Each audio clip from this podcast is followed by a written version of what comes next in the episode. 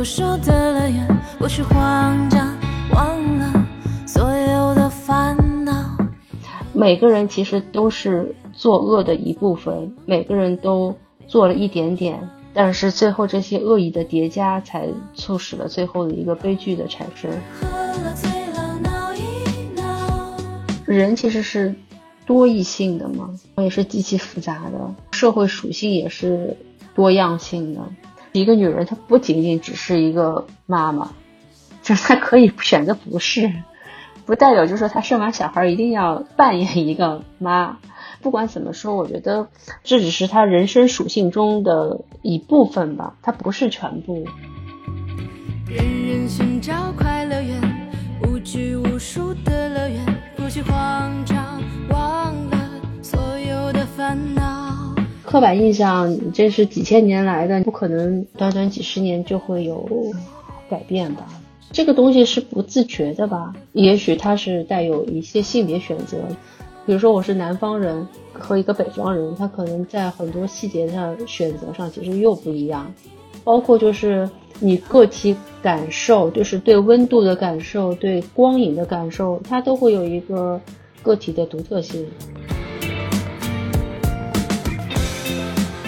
大家好，我是今天问题青年的主播 Sharon，然后今天和我一起录制播客的还有小曾。嗯，大家好，我是小曾。我们很开心可以邀请到电影《兔子暴力》的导演申瑜做客来和我们一起聊聊天。然后申瑜导演也可以先和大家打个招呼。嗯，Hello，大家好。《兔子暴力》这部电影是在青葱计划的扶持下走向大荧幕的，也帮助了许多青年导演完成他们的电影作品走向市场的路程。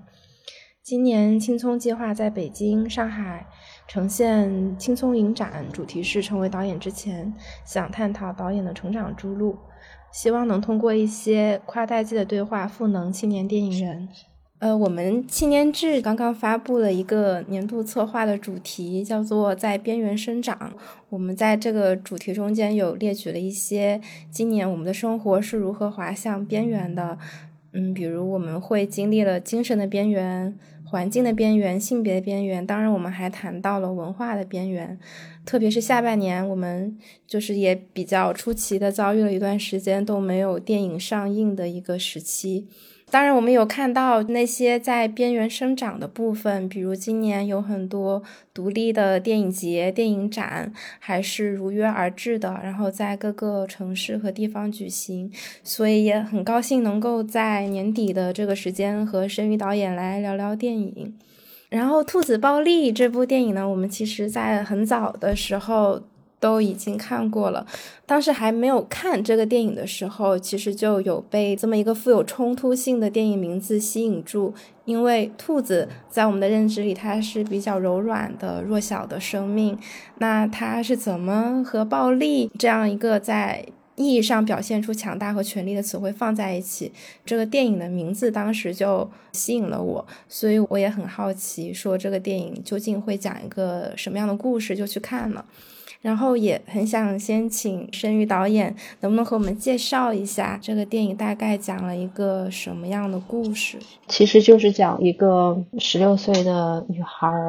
和一个从小抛弃她的母亲，在十七年以后又重逢，她就是陷入一种失而复得母爱，让她陷入一种癫狂的执念。然后为了这份感情，她就抛弃了一切的道德束缚。对，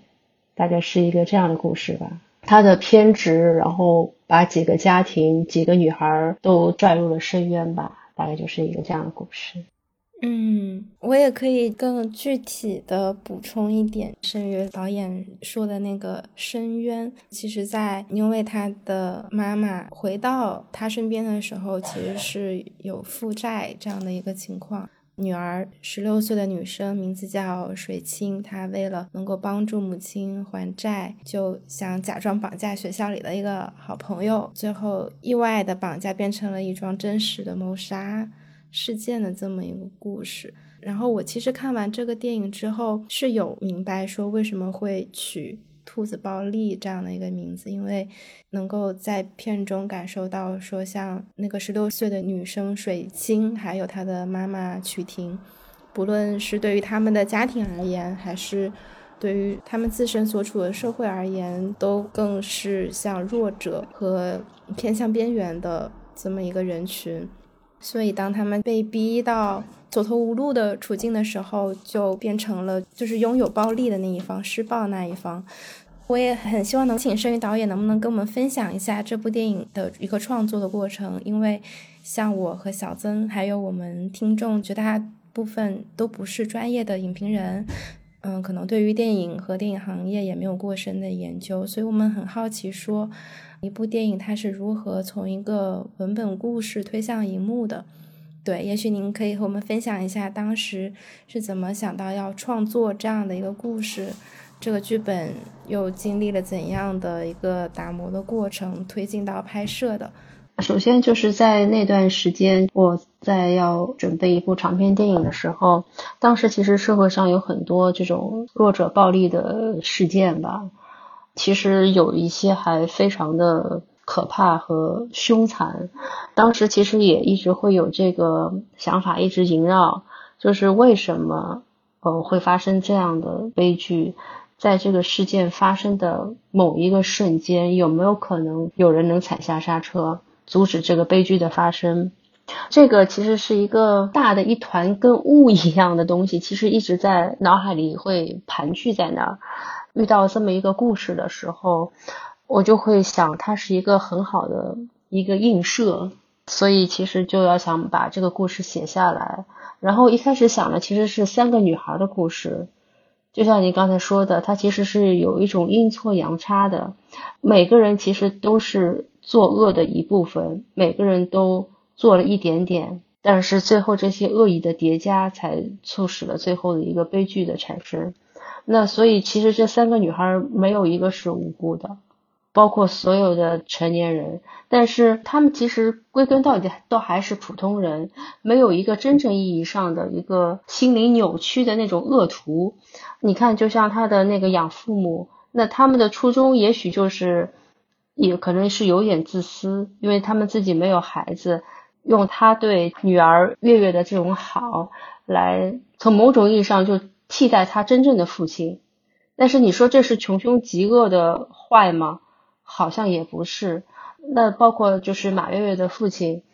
他想把女儿捆在自己的身边，所以在他的周围设置了很多的一个障碍。但是这些障碍其实就反而促使这个女儿一直想要挣脱他、逃跑他。如果他那天没有在学校门口又堵着要非要去接他的话，也许马月月就不会跟那个女孩跟水清不会再回到教室再跟水清走了嘛。这个大概是一个初衷吧，想要用一个人一群人的故事去试图描摹一下，就是如何这些叠加的恶意最后形成了一起悲剧事件。其实也算是以点。以一个点去作为一个放射状的一个思考吧，大概是这样。落实到故事部分的时候，那其实还是想做一个类型化的电影。但是后面其实也有观众说，就是为什么要把尾部前置哈？但是这个其实是当时是做了一个剧作的一个选择，因为我觉得我们讲的还是一个情感故事，所以没有想把谁是凶手、如何犯罪。和犯罪事件最后怎么被警察收押，不想把这部分的东西放在最后打点结尾的时候，还是想把这个叙事落在一个情感上面，所以就是会有一个尾部前置吧。然后实际上这个过程也蛮艰难的吧，呃，因为像剧作做剧本，我们老在说哈，这其实又不像小时候做数学题，你总会觉得有一个答案的唯一性。你在剧作的这个过程中，其实根本不知道哪个选择是更好的，然后中间其实也有很多尝试，就是推翻、重建、自我质疑等等，可能也就是慢慢慢慢的做了很多尝试，尽量找到一个最适合的一个讲述方式吧，大概是这样。我其实这里想。回应一下申导刚刚说的，就关于为什么采用一个导叙的那种讲述方式，其实我个人觉得放在前面我会更喜欢，因为他就给了我更多。作为一个观众，我就会更去关注后面他们人和人的一些关系。我也很有体会，感觉到电影里面的人物每一个好像都有暗的那一面，也有亮的那一面。嗯，对，小曾刚刚讲的，就让我回想起了一个电影里面的一个镜头吧，可能就是水清他的同学金熙在片子末尾的时候，他在那个房间里面自枪的这么一个画面，因为在前面的一些部分。他的性格可能更偏向那种张扬外放，但是他其实内心也是有自己的很痛苦的一面，所以他的每一个人物，他的复杂性其实都有被描绘出来。看这个电影的时候，我可能也更看到的是每一个人物他其中的复杂性。然后我们也知道，这部电影是在《青葱计划》的扶持下走向大荧幕的。青葱计划是中国电影导演协会在一五年的时候创办的一个青年导演扶持计划，也成为了业界比较瞩目的对优秀青年导演进行挖掘、孵化和选拔的平台。目前，青葱计划已经到了第七年，申于导演也是第一届荣获这个国家电影局百万扶持金的青年导演。兔子包里也是目前青葱计划已经公映的几部。作品中票房最高的影片，我们了解到，就是申鱼导演之前的身份可能更多的是作为美术，或是参与纪录片的制作，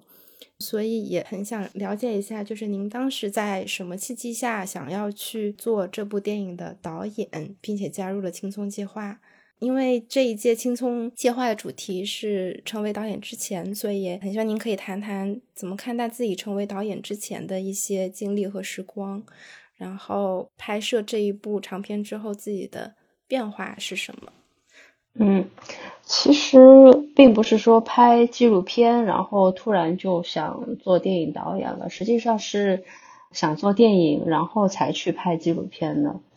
因为我原来一开始是学美术的，一直以为自己会 走纯艺术的，或者这种架上绘画的。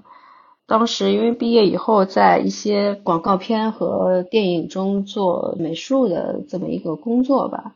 然后其实是在一次拍电影的过程中，就萌发了很强烈的想作为一个创作者去做一部电影。当然，其实也跟之前就是我当时还还想做架上绘画的时候，其实当时有很多的时间都花在看电影上了。但是当时其实认为是自己是在不务正业，但实际上那个时候其实就不知不觉算是迷上电影了吧。只是那时候没有一种。自觉意识，只是觉得，哎，我我没有好好在画画，又浪费时间在看电影，大概是这种状态。当我决定要去做电影的时候，首先是想在技术上 培养自己吧。所以，因为纪录片的话，其实它又涉及编辑、导演，然后摄影、声音，包括制片、协调，是一个非常综合的工作吧。当时我是想，可以作为一个做电影的一个前期的一个训练吧。在技术层面上的一个训练，所以才去做了纪录片。您加入青葱计划之后，方丽和李玉老师也成为了兔子暴力的监制嘛？您刚刚也有提到，在制作这部电影的过程当中，有经历过数次推翻和重建的过程。那跟两位老师合作，他们给予了这个作品什么样的帮助呢？然后和老师们之间的磨合是怎么样的呢？就是有没有给您在创作上有一些灵感？可能是跟剧本相关的完善和推敲，或者是电影制作流程上的指导，或者是人物和演员选择方面等等，可以聊聊的。如果没有方丽的话，其实就不会有这部电影。因为在青葱的时候，我当时并不觉得这个项目可以最终能被拍成电影，可以在院线上映。因为它其实就像你刚才说的一个边缘，因为它的故事其实还是很边缘化的。一个是它的题材，另外一个是这样的类型在中国的电影市场上，其实它就是在一个很边缘的吧，不算是一个主流的类型叙事。因为方丽还是一个非常有情怀的一个电影人，他当时打动他的是为故事里边几个女性的命运，他会感到很唏嘘吧。所以他也想把这样的一个故事最后能呈现给观众。所以他在青松的时候，他和李玉导演决定要做这个项目的监制，把这个项目领回到这个老磊影业，然后才有了后面一系列的进行吧。对，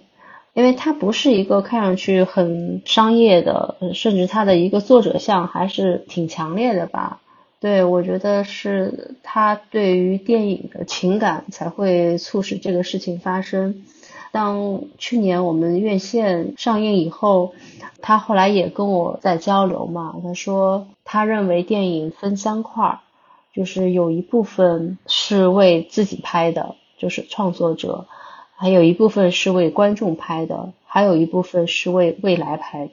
他的这个观点其实我非常认可。李玉导演，那他可能对我的帮助是更具体、更细节的吧。从剧作上，我们一直也在。磨这个内容啊，人物啊，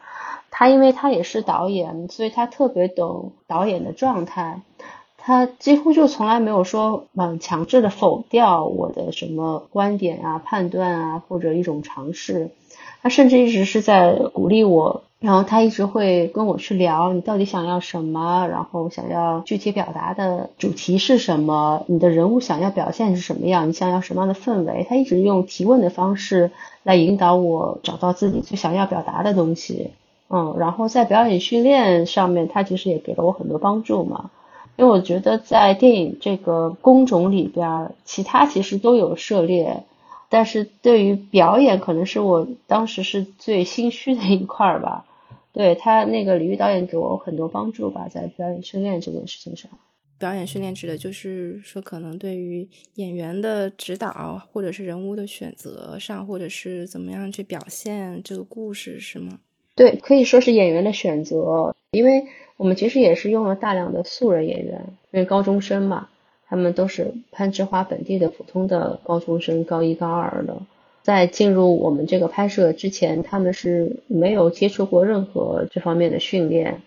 回到电影的话，我们刚刚也聊到《兔子暴力》，其实讲了一个挺吸引人的故事。我们能够看出来，这部电影更聚焦在了女性的情感关系，还有原生家庭对于青少年个体的影响上。所以也很想请您聊聊，说在创作这个故事的过程当中，您是否有受到一些其他的文本，或者是您的个人经历，或者是当时的思考，给予这个创作一些不同的启发？嗯，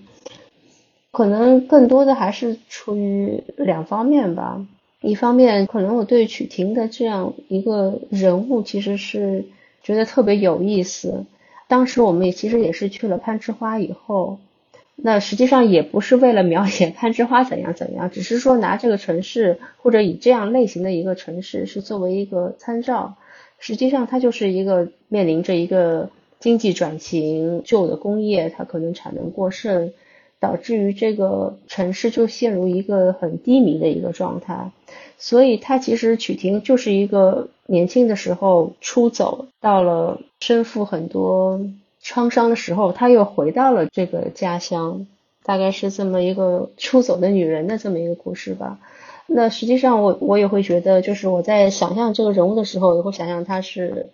类似于像卡门啊、梅丽美这种女性形象吧，在以往的文学作品中，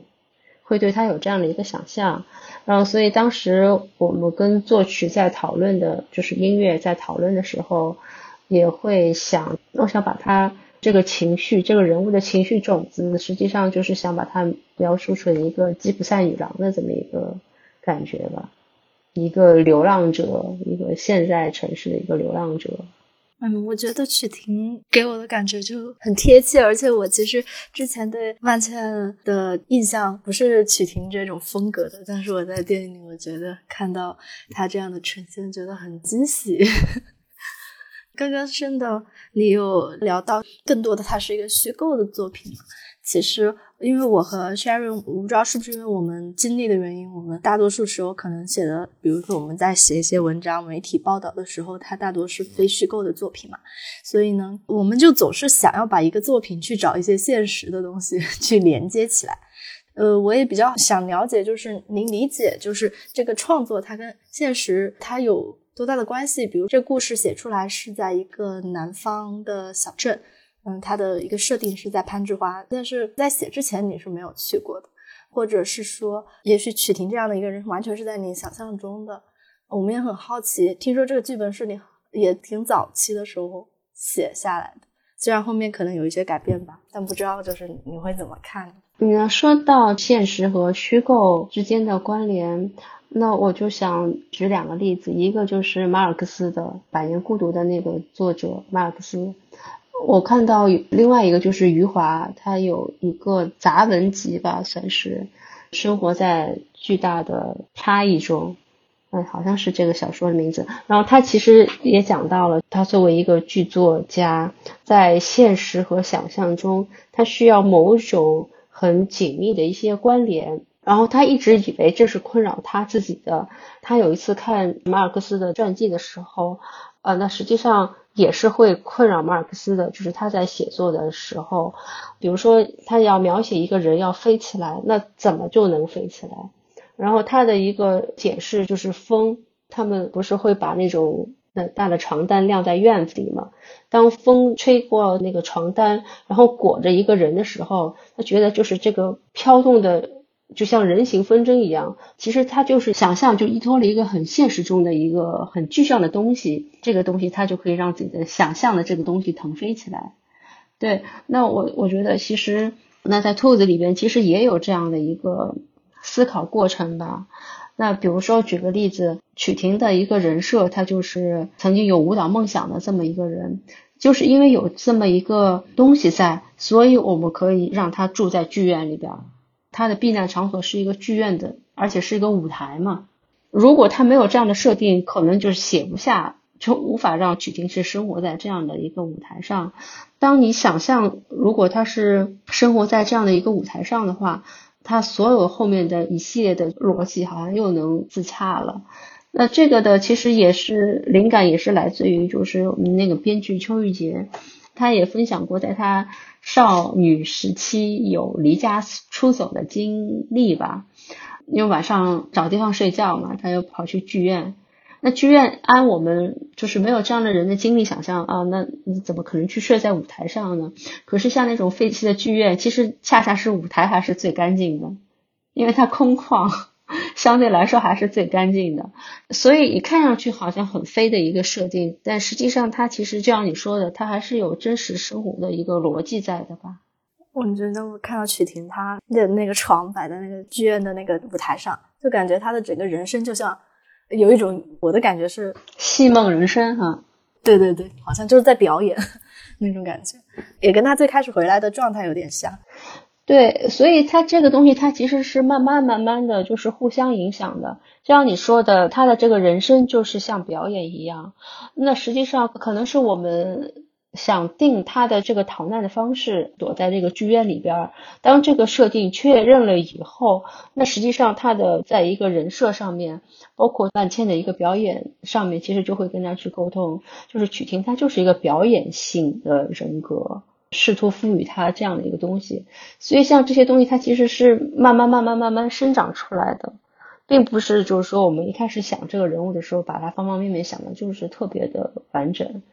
对，就像你在描写一个人物，对吧？比如说你写小说，你描写他穿了一件什么样的裙子的时候，你就会具体想到他是裙子是膝盖上的还是膝盖下面的，是紧身的还是宽松的，是什么颜色的。当这些很具体的东西一个一个做了选择跟判断以后，这个人和这个性格就变得慢慢的很具象起来，而且它变得似乎很具有一个唯一性和独特性。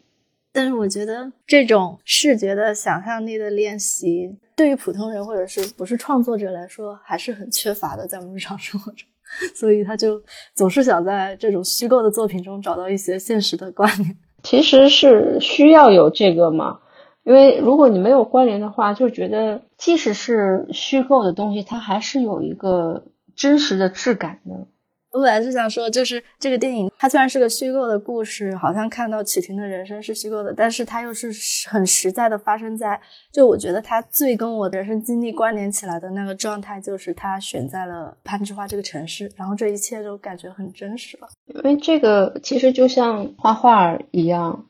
那实际上它就是一层一层的在上色吧。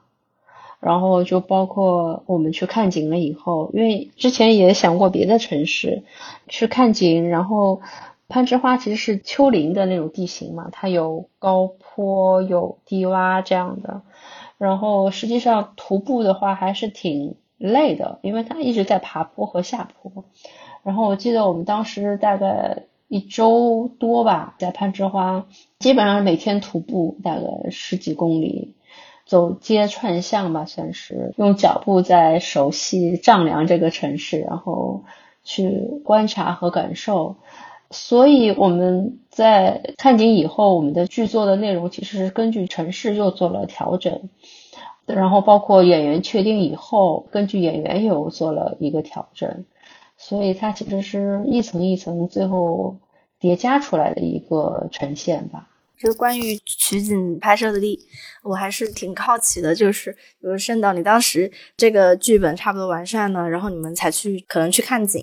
但是看景的时候是一下就选中攀枝花了吗？这个选择的过程是怎样的？我为什么会有这个问题？是因为我感觉近年国内的影视作品，这个城市对一个影视作品它的。整个的完整的呈现，它会起到挺大的作用。好像还有一些作品近年来都挺偏爱这种西南的城市的。当时是怎么去确定这个拍摄地？然后你又觉得，比如说拍摄地，它会又怎么去反哺这个故事？可能跟我自己有一些经历上的相关吧。因为一方面就是上海嘛，它本来就是有一个江穿过城市。有点像把城市一分为二那样的，所以就很想有这样的一个地貌。对，因为我是上海人嘛，会有这种城市空间的想象。然后另外一个就是我小时候去的最多的一个城市，其实就是南京。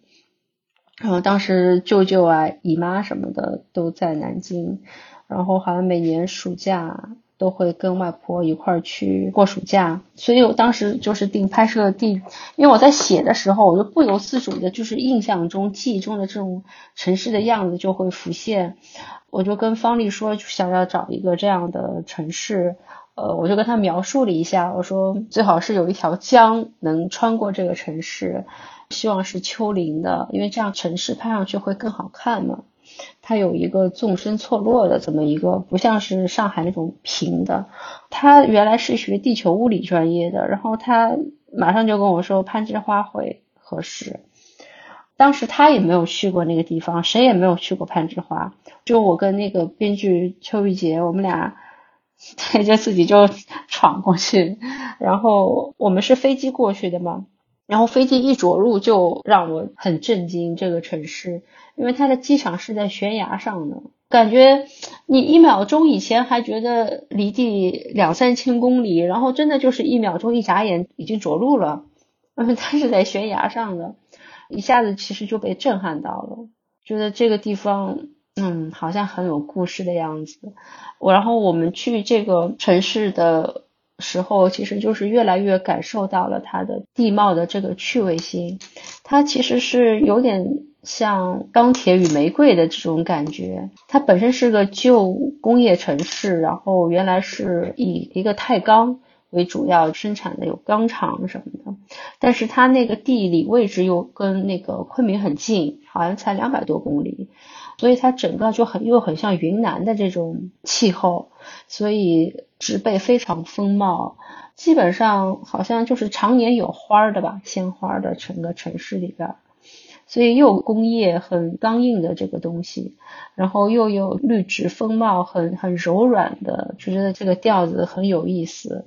它的那个就是有条大江穿城而过，金沙江嘛，那个城市两边有沿江有很多很多的桥，就感觉是被缝起来的，感觉这城市。两块儿，然后被那个桥给缝起来，我觉得就特别有趣。然后我觉得就是在这样的城市里边，好像会有故事发生的样子吧。当时去攀枝花其实不是很很容易吧。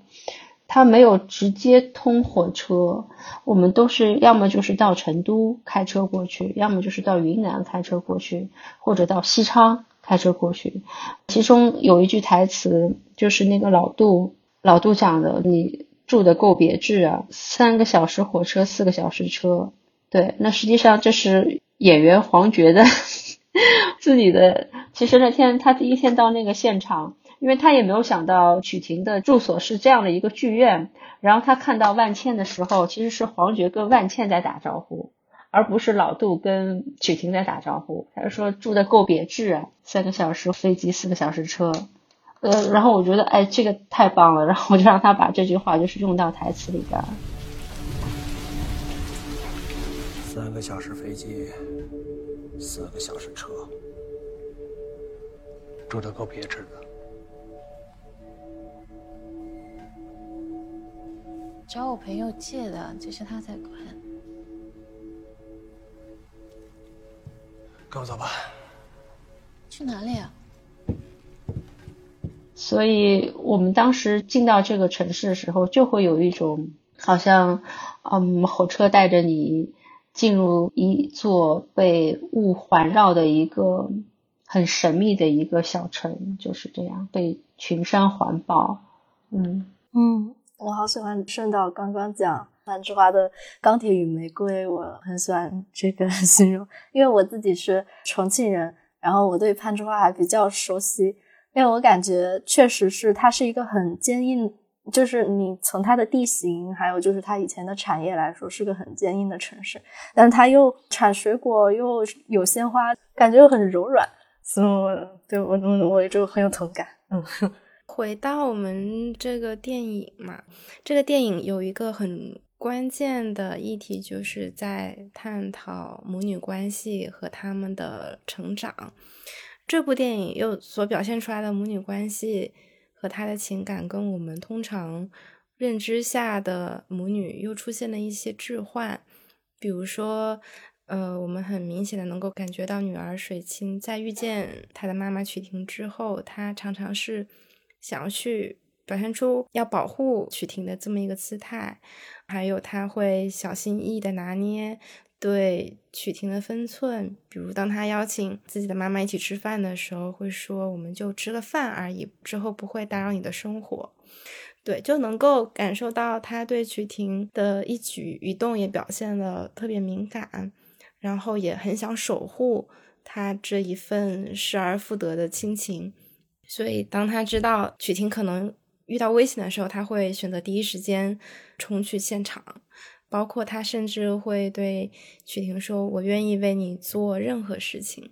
就是这么一个置换的呃母女关系，我们就很好奇，说您当时为什么会选择这样处理这么一对母女关系？因为它其实跟我们的一些认知里可能会有一些不同。多了，雪清，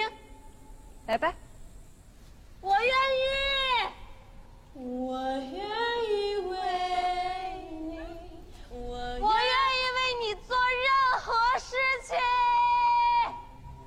嗯，因为当时的设定其实许婷就是未婚生子吧，就是在她十八岁的时候，在她还没有准备好要成为一个母亲，突然就有了一个小孩儿。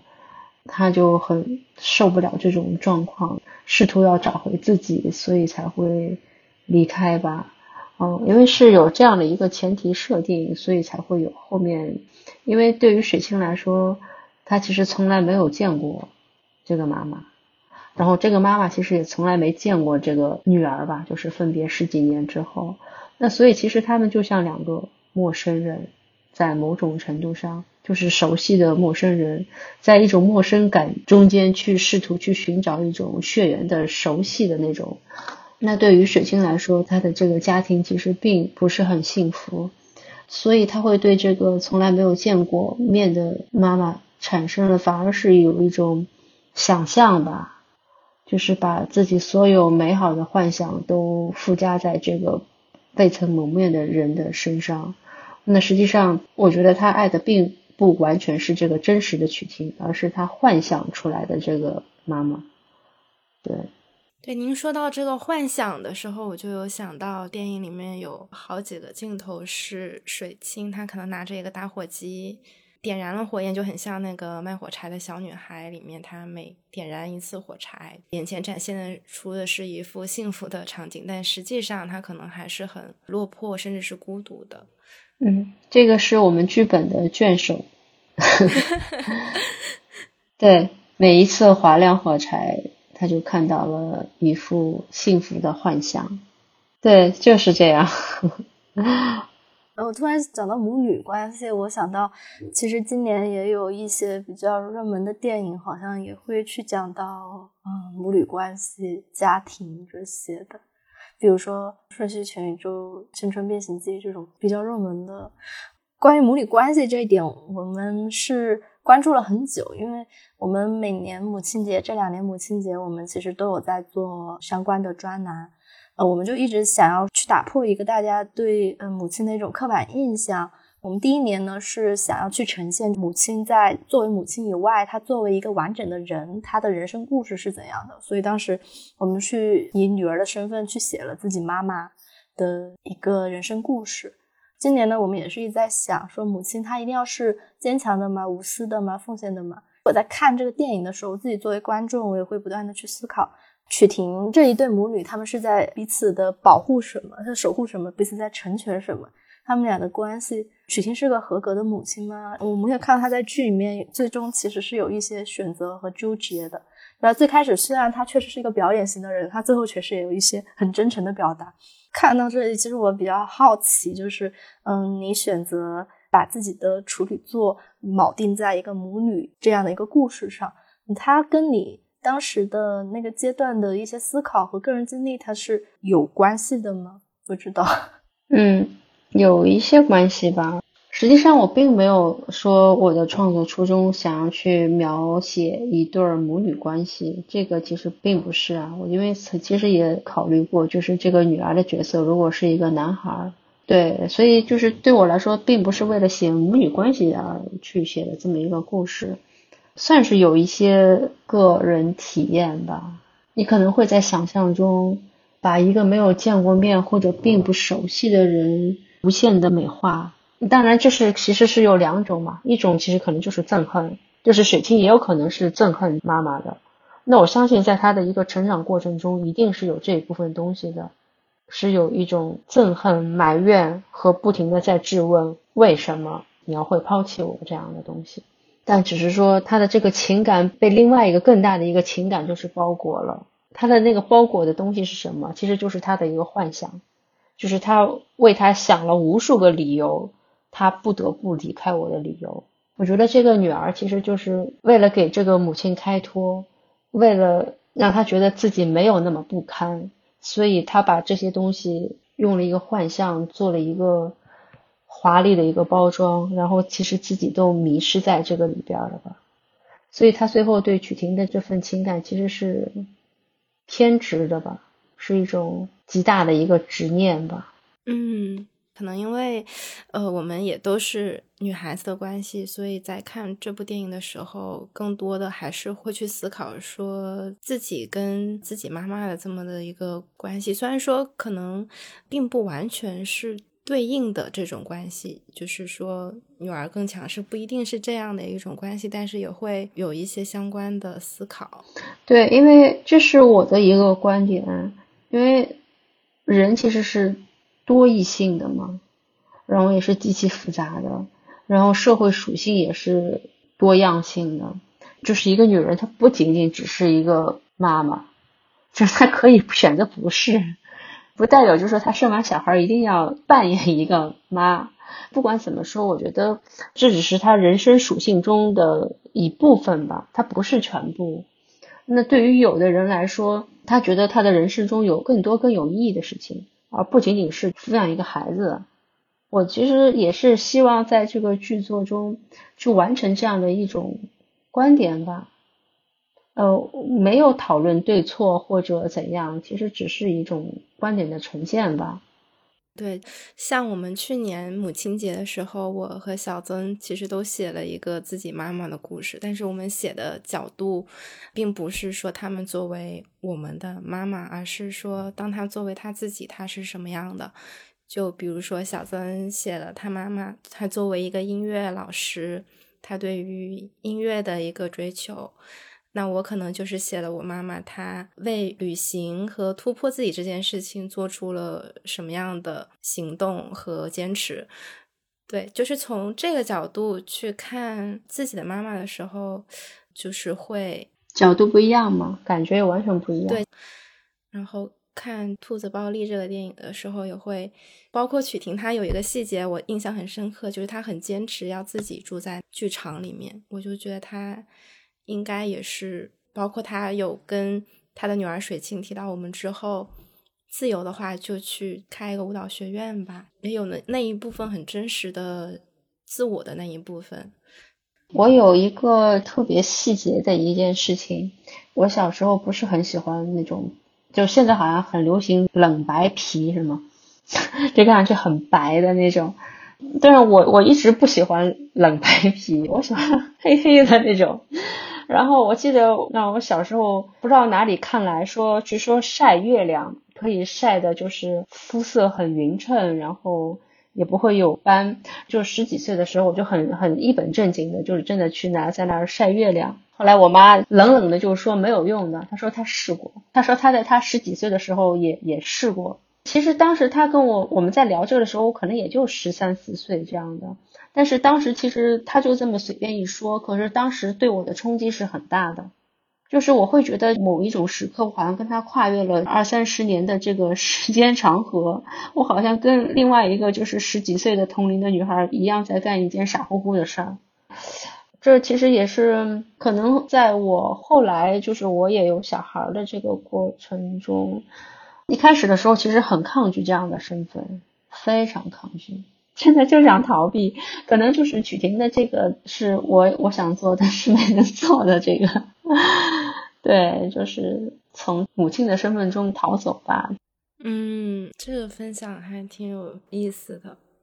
我想到今年有本书就很火，就叫《后悔成为母亲》，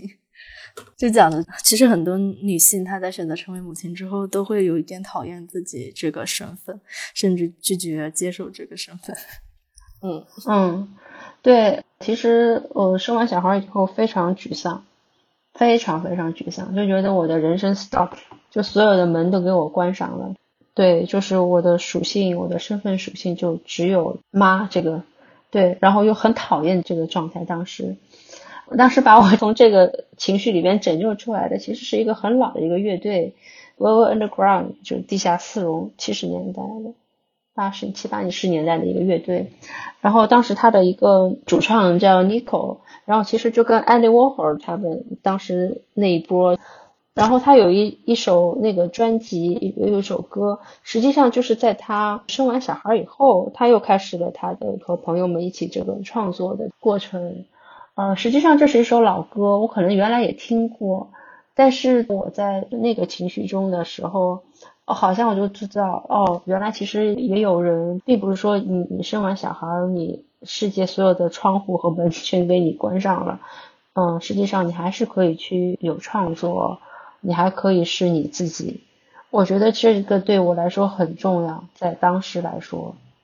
然后让我在那一瞬间好像又感觉到了一些乐趣吧。嗯，这是个还挺棒的一个故事。嗯，但我我觉得其实也会有人就是去聊这个话题，所谓的就是跟传统的母亲形象怎样怎样怎样。但是就是时代不一样了，你想我们都是从小看动画片长大的，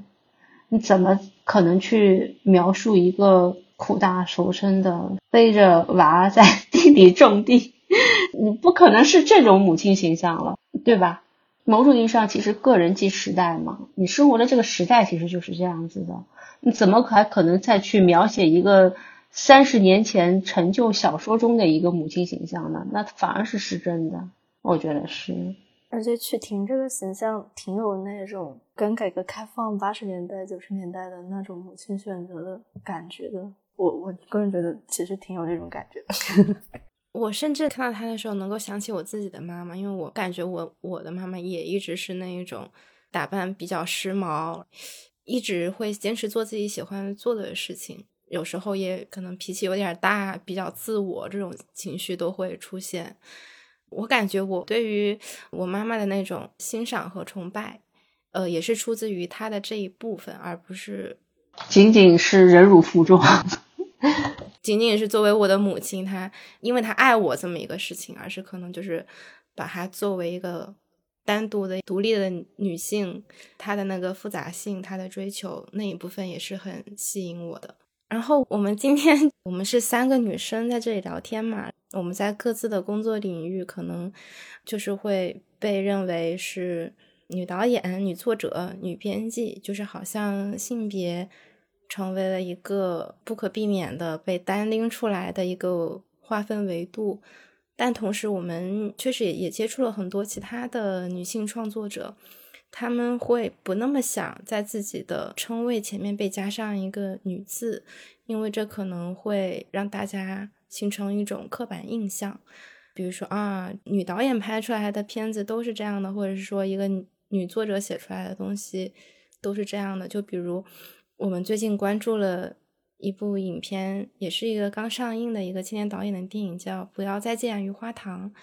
它其实讲的是他和他姥姥辈之间发生的一些记忆和故事。我们会看到有很多批评也是围绕就是这个导演的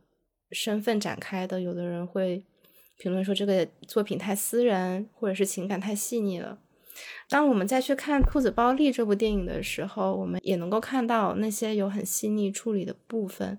比如说，很多人都注意到影片中对于黄色这种颜色运用，还有女性之间爱慕啊、嫉妒啊等等复杂情感的传递，都是一些很细腻的刻画。然后，我们也很想问的一个问题，就是说，在您看来，像细腻啊、梦幻这类的评价。常常能够在女性导演的作品上看到，您会认为这是大众对于女性导演的一种刻板印象吗？或者是说，您认为就是说自己作为女性身份的导演，在作品的表现手法或者是情感的处理上，有没有一些优势或者劣势可以分享？因为你刚才说的细腻，我觉得这是赞美吧。那实际上最糟糕的其实就是粗糙的那种，或者是一种非常草率的一种陈词滥调的，那才是糟糕的一种状态吧。或者说，可能很多细节的描摹上，对。然后我觉得这个刻板印象，这是几千年来的，你也不可能，嗯，短短几十年就会有改变吧。但是。我觉得就是这个东西是不自觉的吧，也许它是带有一些会有一些性别选择，就是你的性别导致你的选择。那跟比如说我是南方人和一个北方人，他可能在很多细节上选择上其实又不一样，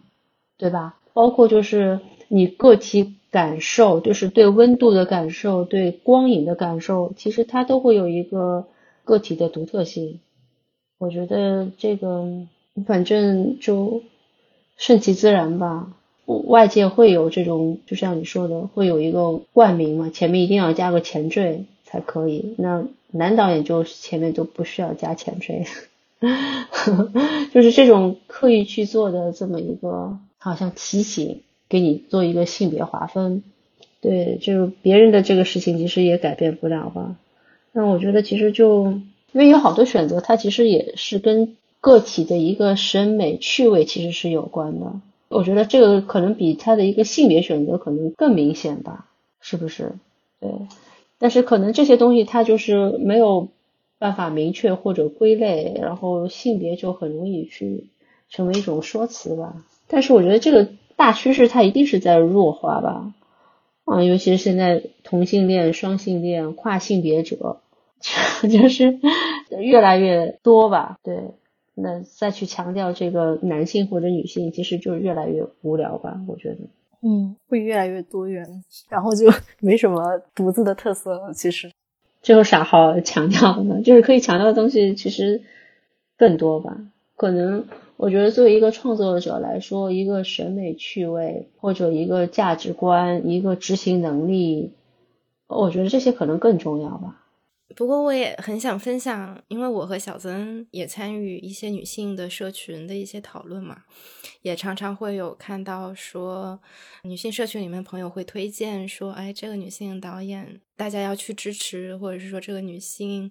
作家作品写特别好。我觉得可能在对于在存在这么深的刻板印象，或者是说。性别偏见或者说性别不平等的一个环境下，能够去多看见女性导演或者是女性作者的一些作品，还挺好的。我就想说，其实就是能做到的，可能就是你的作品足够优秀而被看到，而不是说因为你是一个女导演，所以你的作品需要被额外关注。这可能是更理想的一个状态吧。我我想起来前几天听了跳岛电台，他们和李少红老师的一起聊天，他就讲到《青葱计划》里面，他说他们最开始还在想说要不要特别关照一下女导演，结果嗯，好像出来的结果就是其实嗯，女性导演都特别优秀，他们觉得根本不需要去特别关照，而且会有很多女性导演来参与到里面。我们现在已经是二零二二年的末尾了嘛？如果回望今年整一个国际市场的影视作品，想问一下申导有没有哪一些题材或者哪些作品给您留下了比较深刻的印象，可以跟我们分享一下？也可以说一下，就是你觉得那些作品它打动人的地方在哪？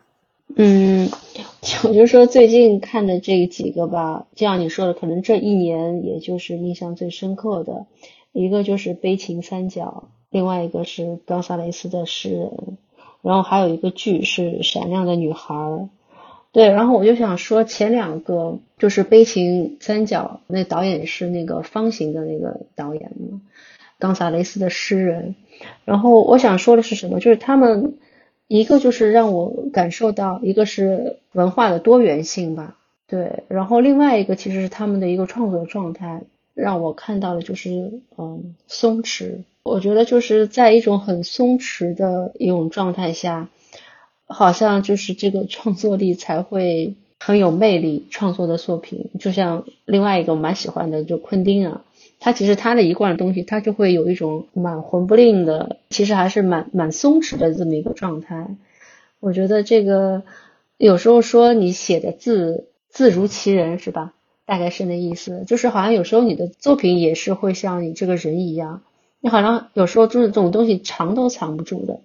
你的作品中能呈现出来的一个松弛的、自由自在的这个感觉，我觉得还是很有魅力的吧。另外一个刚才我说的一个是，呃，闪亮的女孩，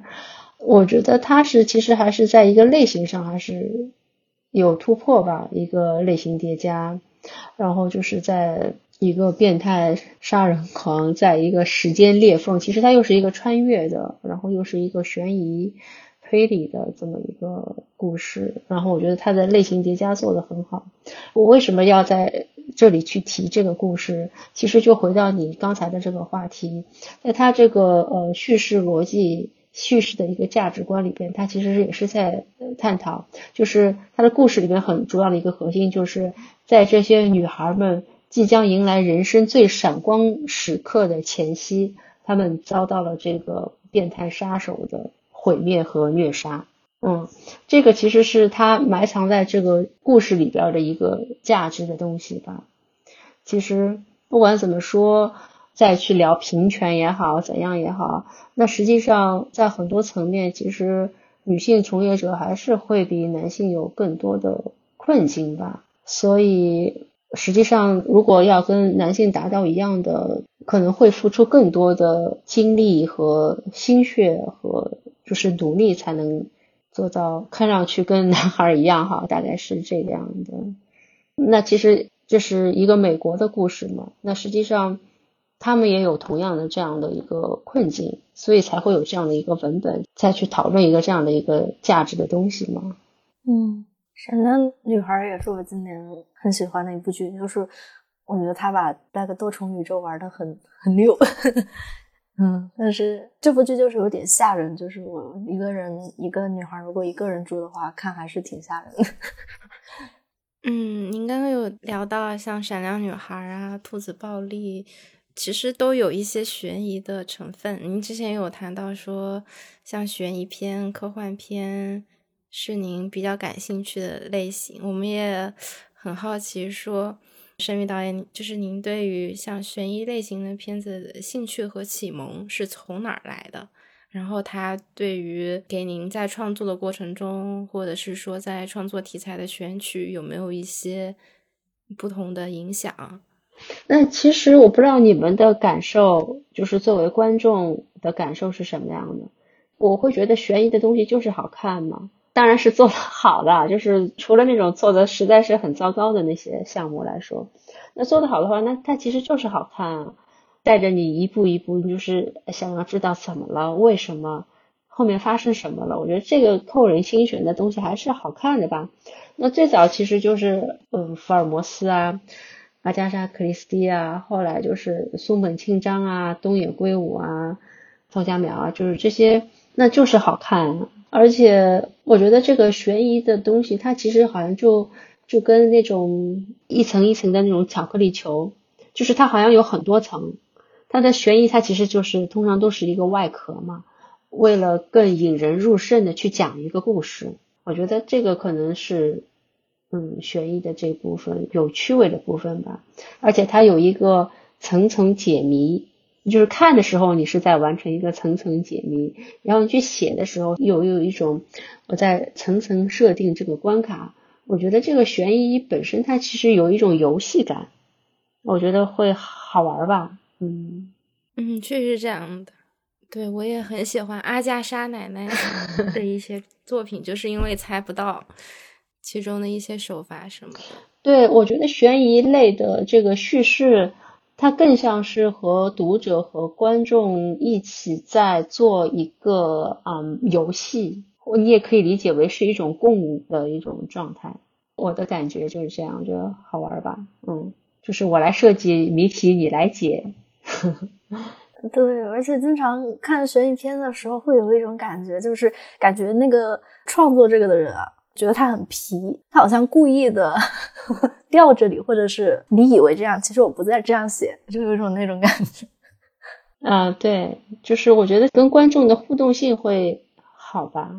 就像那个《消失的爱人》，那这个故事如果不做成这种悬疑，它其实换线性叙事。似乎也能去讲这个故事，但是你就觉得啊，那得多无聊啊！嗯，您之后会想尝试创作一些就是悬疑类型的作品吗？反正我目前手上在要去做的这个几个项目，其实是都是带有悬疑项的吧。那能不能为我们推荐一部您今年的年度最佳影片呢？我个人年度最推荐其实《悲情三角》，对，因为 《悲情三角》它在剧中的解释就其实就是你的眉头和额头上，眉头就是这个三角区，其实是最能表达你情绪的 这个悲情三角。然后最主要是我觉得这个片子很松弛，它其实是一个寓言故事来的，但是又拍的很接地气。还是蛮有质感，又有质感又有想象力，我觉得还是蛮有意思的。哦，这个电影我还没看过，我就准备去，我已经豆瓣上了标记好了。啊啊，对，豆瓣好像评分不是很高，但不知道。嗯，好的好的。那因为我们这一期播客也是跟青葱计划合作了嘛，所以就最后也想问一下您，就是作为第一届青葱计划的学员，有没有对于想要参加青葱计划的导演们有哪些鼓励，以及有没有一些建议可以给到呢？嗯，鼓励，其实我的建议就是有时候还是需要坚持吧。对你看上去好像前路不明。但实际上，也许你坚持做下去的时候，你会有意想不到的收获吧。好的，好的。那我们今天聊的一些话题也差不多了，我们就很感谢盛于导演能够抽出时间跟我们聊这期播客。也很开心能够有一些跟我们期待还挺不一样的一些分享的。嗯，好，嗯。